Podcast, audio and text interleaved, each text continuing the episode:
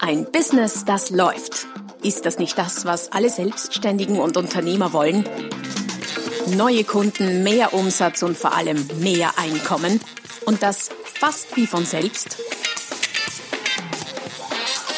In diesem Podcast erfährst du wöchentlich praktisch umsetzbare Tipps und Strategien, mit denen du dein Geschäft verwandelst. Und zwar in ein Business, das läuft. Von und mit Roman Kmenter. Hallo und herzlich willkommen zum Podcast Ein Business, das läuft. Folge Nummer 234 mit dem Titel Das Notfallprogramm für dein Business.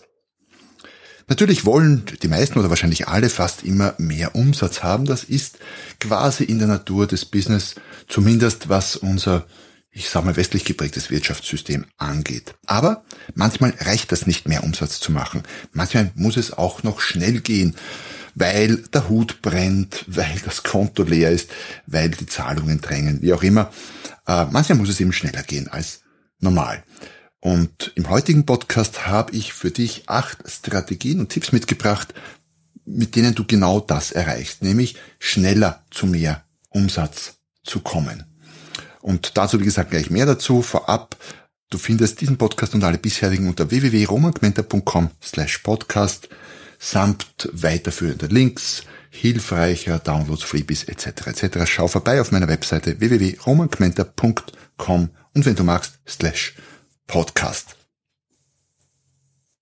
Wenn Unternehmen, selbstständige Unternehmer an mehr Umsatz denken, dann ist das sehr, sehr oft verbunden mit der Idee, Neukunden zu akquirieren. Dagegen spricht auch nichts, gar nichts im Grundsatz und das sollte man auch immer im Auge haben. Allerdings muss das nicht sein, um mehr Umsatz zu schaffen und es ist auch eine Strategie, die bisweilen zu lange dauert, wenn du den Mehrumsatz eben, wie der Titel schon sagt, schnell brauchst. Daher im Anschluss acht Strategien, mit denen es potenziell rascher, manchmal auch sehr rasch geht. Strategie Nummer eins heißt verrechnet Zusatzleistungen extra. Was bedeutet das? Gerade im Dienstleistungsbereich sind wir bisweilen, ich sage mal unbewusst sehr großzügig, was Zusatzleistungen angeht. Das bedeutet, wir verrechnen so alles Mögliche nicht, was wir aber eigentlich ohnehin verrechnen sollten. Und spätestens dann, wenn du hergehst und dir mal auflistest, welche Leistungen du so alle erbringst und das deinem Honorar gegenüberstellst, dann kommt bisweilen wie soll ich sagen, das böse Erwachen. Typischerweise ist es so, dass du sehr, sehr viel mehr leistest an, an Stunden und an Dingen und an Leistungen erbringst, als was du letztlich faktorierst, was natürlich deinen Honorarsatz, wenn du ihn auf die Stunde runterbringst oder runterbrichst, ähm, reduziert. Und zwar manchmal in Bereiche, die äh, sprichwörtlich nicht mehr lustig sind. Daher, äh, wenn du mehr Umsatz erzielen willst, ist eine Strategie, diese Zusatzleistungen extra zu verrechnen. Das ist natürlich bei bestehenden Kunden, die es gewohnt sind, diese Zusatzleistungen inkludiert zu haben, nicht so leicht, kommt einer Preiserhöhung, wenn du so magst, gleich. Gleichzeitig, wenn du es gut vorbereitest und das wirklich mal auflistest und dem Kunden zeigst, was da alles so drinnen ist und dass du das in Zukunft so nicht mehr gratis leisten kannst, dann wirst du durchaus so der Kunde seinen wie sagen, seinen Namen als echter Kunde verdient oder seinen Stelle, äh, seinen Stellenwert als echter Kunde verdient, äh, durchaus auf Verständnis stoßen können. Nicht immer und überall, aber durchaus. Du könntest das natürlich auch zu einer Preisstrategie äh, machen, einer grundlegenden, da bedarf es vielleicht einer Änderung deines ganzen Pricing-Systems, nämlich wo du jetzt vielleicht einen All-In-Preis hast, ähm, das aufzudröseln und runterzubrechen. Die Fluggesellschaften machen es zum Teil so da kostet der Flug halt irgendwie 97 Euro und wenn man dann äh, buchen will, dann wird extra verlangt fürs äh, Gepäck, für einen Sitzplatz, den man wählen kann. Der Sitzplatz an sich, glaube ich, ist nach wie vor inkludiert, wobei ich gehört habe mal, ich glaube, die Ryanair hat tatsächlich mit dem Gedanken gespielt, bin mir nicht sicher, äh, Stehplätze in Flugzeugen zu verkaufen, fände ich eine spannende Idee. Also ich sitze schon lieber, aber immerhin interessant. In Hotels wird äh, ja, bei den Fluggesellschaften, also wie gesagt, Gepäck extra, ähm, Platzwahl extra, Speisen und Getränke sowieso schon lange extra, etc. etc. Auch in Hotels wird bisweilen das WLAN separat verrechnet, in letzter Zeit weniger. Aber hm, ja, und kürzlich habe ich irgendwo gesehen, bei Fahrrädern sind Pedale nicht unbedingt Teil der Grundausstattung. Auch das hat mich verwundert, aber ich kenne mich mit Fahrrädern nicht wirklich aus und das, sprich, äh, es gibt das Rad und die Pedale werden dann separat verkauft. Wenn du das tust, musst du natürlich mit sehr viel Fingerspitzengefühl vorangehen, weil wenn du es übertreibst, dann äh, kann das den Kunden durchaus verärgern. Wenn jetzt die Räder beim Fahrrad auch nicht Teil der Grundausstattung wären, dann könnte es schon äh, durchaus an die Grenze des Erträglichen gehen. Aber grundsätzlich ähm, Zusatzleistungen extra verrechnen bringt dir natürlich mehr Umsatz, wenn es der Kunde akzeptiert. Und das ist der springende Punkt. Es müssen Dinge sein, die, die vom Kunden auch als Zusatzleistung akzeptiert werden können. Ansonsten droht Verärgerung des Kunden und das wollen wir ja auch nicht. Aber wenn man das geschickt macht und durchdenkt und ins Preissystem generell integriert und schlau aufbaut, dann könnten da je nach Branche schon 10, 15, vielleicht sogar 20 Prozent mehr Umsatz und Einkommen dabei herauskommen. Also Strategie Nummer eins: Zusatzleistungen extra separat verrechnen. Strategie Nummer zwei geht aus der Strategie Nummer eins quasi hervor oder geht Hand in Hand mit ihr bisweilen. Und zwar lautet diese forcierte Zusatzverkäufe. Sprich, die Zusatzleistung kann natürlich auch etwas sein, was on top zum bisherigen Angebot als Zusatzverkauf angeboten und abgeschlossen wird. Zusatzverkäufer sind in vielen Branchen ein stark vernachlässigtes Thema. In manchen wird das schon sehr, sehr gut gemacht. Ähm, ich kenne Branchen, zum Beispiel Grillgeräte, also so Gasgriller oder auch Holzkohlegriller. Da ist es durchaus normal bis üblich, dass beim Erstkauf eines, sagen wir mal, Holzkohlegrills um 700 Euro, dass die Zusatzverkäufe durchaus äh, 300, 400 Euro, also mehr als 50 Prozent des Grill, des Grillerpreises ausmachen können. Das ist ein durchaus äh, anstrebens, wie so eine durchaus mögliche, ein durchaus mögliches Ziel, um das zu erreichen.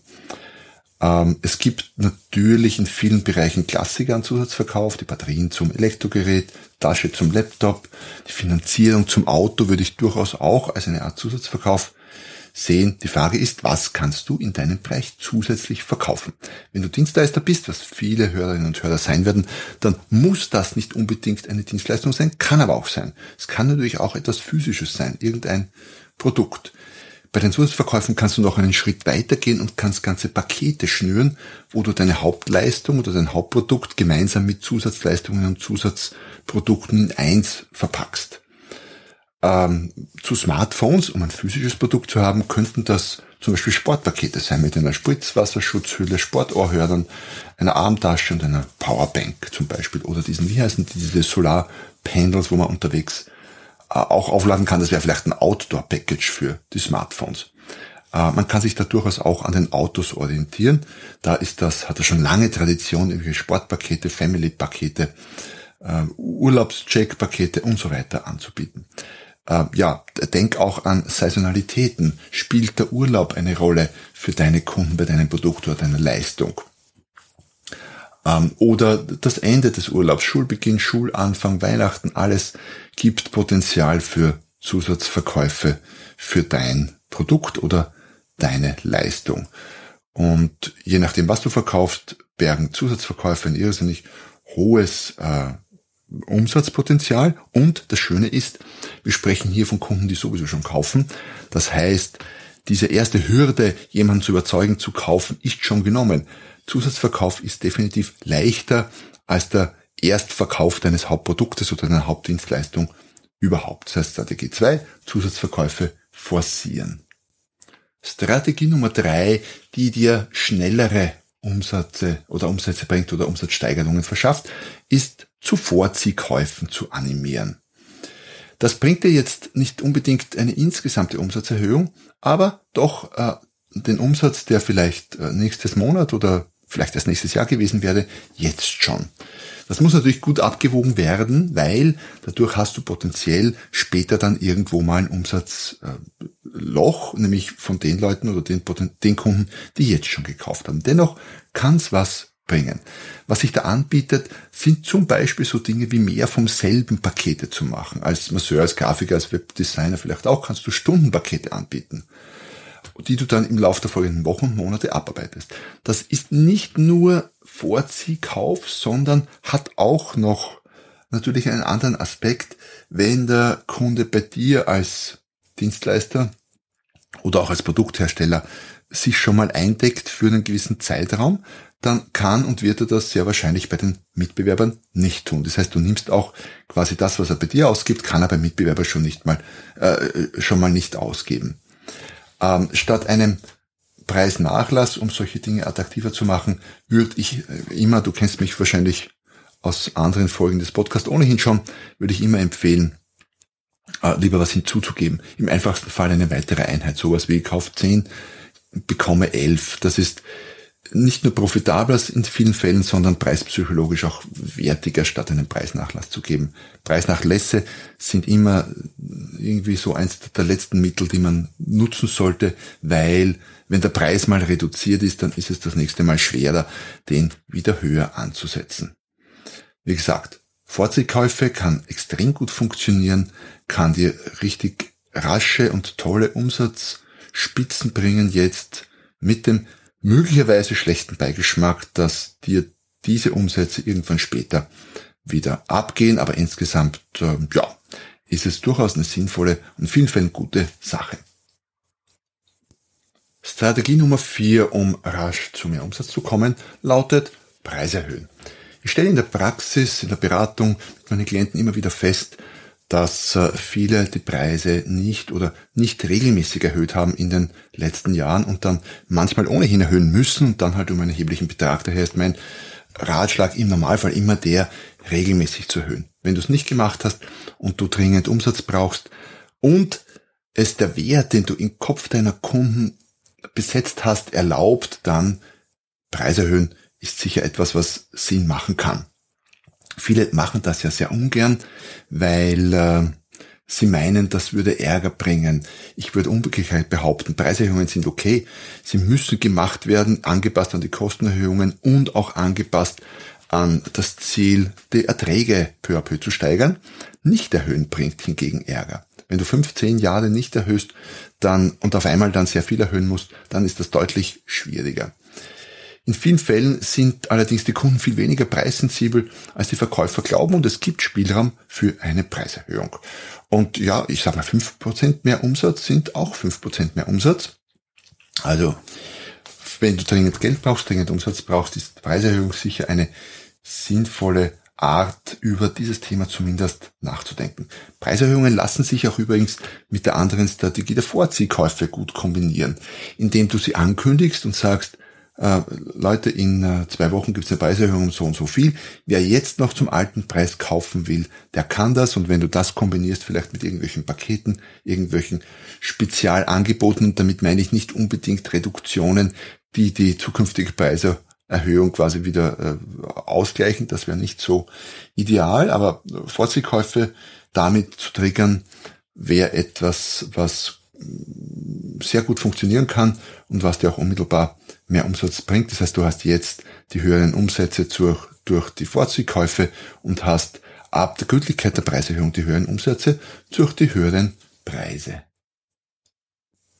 Strategie Nummer 5 für rasch höhere Umsätze lautet Schlummerkunden aufwecken. Wir alle haben Kunden, die irgendwann mal Kunden waren und dann irgendwann aufgehört haben zu kaufen, aus welchen Gründen auch immer. Oft wissen wir das auch gar nicht. Die ruhen in den Tiefen unserer Kundendatenbank. Grab sie aus, durchforste deine Kundendatenbank. Ich verspreche dir, du wirst welche finden, wo du dich fragst, hey, wieso hat der oder die eigentlich schon so lange nicht mehr gekauft? Warum geht das mit Schlummerkunden rascher? Naja, weil die haben schon mal bei dir gekauft und wie schon zuerst erwähnt, einen bereits bestehenden Kunden und sei es auch einen schlummernden wieder zu erwecken und dazu zu veranlassen, etwas zu kaufen, ist in den allermeisten Fällen leichter, als einen ganz neuen zu gewinnen. Ausnahme, es ist irgendwas ganz Furchtbares passiert, warum dieser Kunde nicht mehr Kunde ist und nur mehr schlummert, anstatt zu kaufen.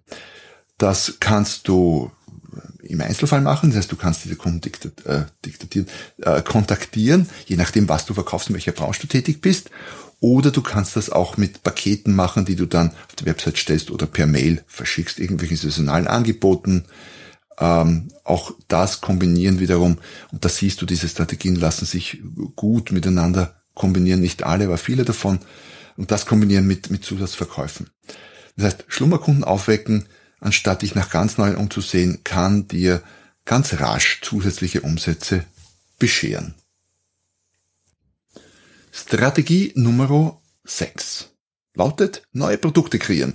Und ja, zugegebenermaßen geht das für Dienstleister einfacher als für diejenigen unter euch, die Produkte, vielleicht sogar komplexe physische Produkte verkaufen. Was meine ich damit? Naja, wenn ich jetzt zum Beispiel Trainer bin äh, und sowas wie Kommunikationstrainings anbiete für Unternehmen, also B2B Kommunikationstraining, dann kann ich wahrscheinlich in einer halben Stunde ein neues Produkt aus dem Boden stampfen, weil für das Produkt brauche ich einen Titel, brauche einen, einen etwas beschreibenden, einen paar Zeilen beschreibenden Text, was ist da so drinnen und ich brauche einen Preis dafür und schon habe ich ein neues Gebot, äh, Produkt, das ich anbieten kann. Das geht, wie gesagt, wenn ich Autos, Biergläser oder Gitarren oder was auch immer ich verkaufe, äh, an Produkten nicht so leicht, aber für Dienstleister ist das ganz, ganz super. Du kannst Nischenprodukte, du kannst dir Nischenprodukte überlegen und so weiter und so fort. Also da gibt es sehr viele neue Möglichkeiten. Sprich, neue Produkte an deine bestehenden Kunden zu verkaufen, kann dir ganz rasch zusätzliche Umsätze bescheren. Strategie Nummer 7. Endlich den Preis verlangen, den du dir vorgenommen hast. Da ist für viele, nicht nur Dienstleister, sondern auch Produktverkäufer viel Potenzial drin. Womit hat das zu tun? Mit der Angst vor den eigenen Preisen oder und was zusammenhängt mit äh, unzureichender Verhandlungsmethodik, nennen wir es mal so. Bleiben wir mal bei Dienstleistern, klassisch Coach, Berater, Fotograf, Masseur und dergleichen, speziell überall dort, wo es um etwas höhere Honorare geht. Ich sage mal so, die Einzelstunde beim Physiotherapeuten der hat so seinen Standardpreis. Den kann man natürlich erhöhen, also da kann man durchaus mit anderen Strategien ansetzen. Allerdings Strategie Nummer sieben, nämlich den Preis verlangen, den du dir vorgenommen hast, wird hier meist nicht so relevant sein. Bei Trainern, Beratern und Coaches, durchaus auch bei Fotografen und ähnlichen Gewerken, kann das schon ein sehr wichtiges Thema sein. Ähm, Coaches oder Trainer nimmt sich vielleicht vor, diesmal endlich die 2000 Euro pro Tag zu verlangen, was unter uns gesagt ohnehin nicht wahnsinnig viel ist. Also jetzt äh, an Trainingtagsätzen im äh, professionellen Bereich und äh, bringt es dann doch nicht raus, wenn er dem Kunden gegenüber sitzt. Sagt vielleicht so etwas wie, wie ja, also ähm, was ich koste, ja 1800 Euro, äh, aber da können wir dann natürlich noch drüber reden. Also irgendwie so etwas. Da habe ich schon einiges geschrieben und gepostet dazu, zu dieser Preisangst. Das ist ein verbreitetes und sehr, sehr kostspieliges Phänomen. Also das ist die eine Situation, sprich verlangen das, was du verlangen willst, was du dir vorgenommen hast. Wie kriegst du, wie kriegst du es hin?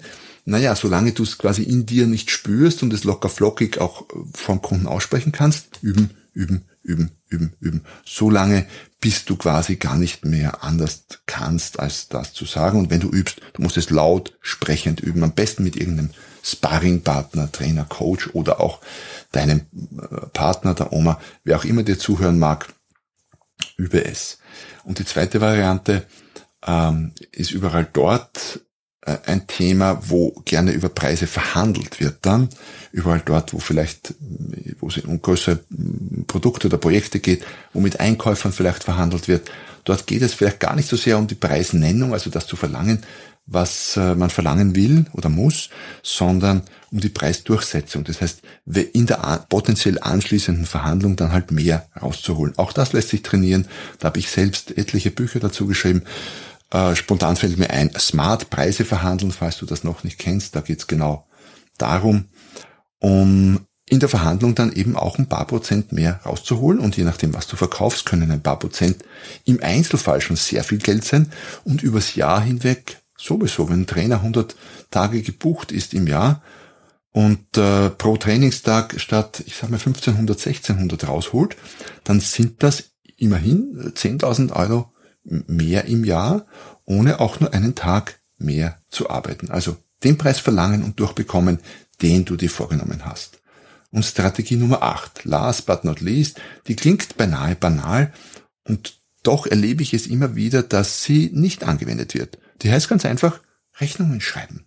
Es ist erstaunlich, wie lange manche Unternehmen, oft kleine, kleinste Unternehmen, die den Prozess nicht so installiert haben, wie er sein sollte, brauchen, um eine Rechnung zu schreiben für eine Leistung, die sie, die sie äh, erbracht haben. Und bei vielen Firmen, die äh, gerade vielleicht irgendwie Liquiditätsengpass haben oder mehr Umsatz brauchen, äh, könnte allein das schon das Problem, das akute Problem zumindest lösen, indem sie alles, was sie geleistet haben, auch verrechnen. Das heißt, check, wie das bei dir ist, wie schnell schreibst du deine Rechnungen. Wenn ich heute eine Beratung mache, nein, dann würde ich die Rechnung vielleicht nicht mehr heute schreiben, aber morgen durchaus. Zumal ja, je nachdem, in welchem Bereich du tätig bist, aber gerade im B2B-Bereich die Zahlungsfristen ohnehin länger sind. Also da lässt sich äh, durchaus einiges tun, auch um schneller zu mehr Umsatz zu kommen.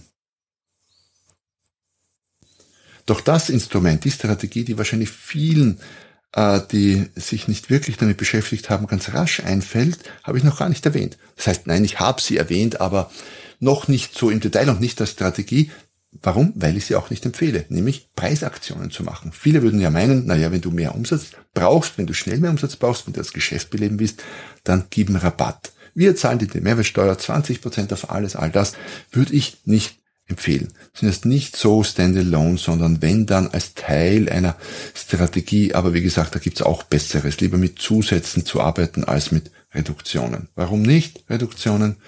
Preisreduktionen erhöhen oft nur den Umsatz, aber nicht den Gewinn, reduzieren den Deckungsbeitrag vielleicht sogar je nachdem, wie groß deine Margen sind.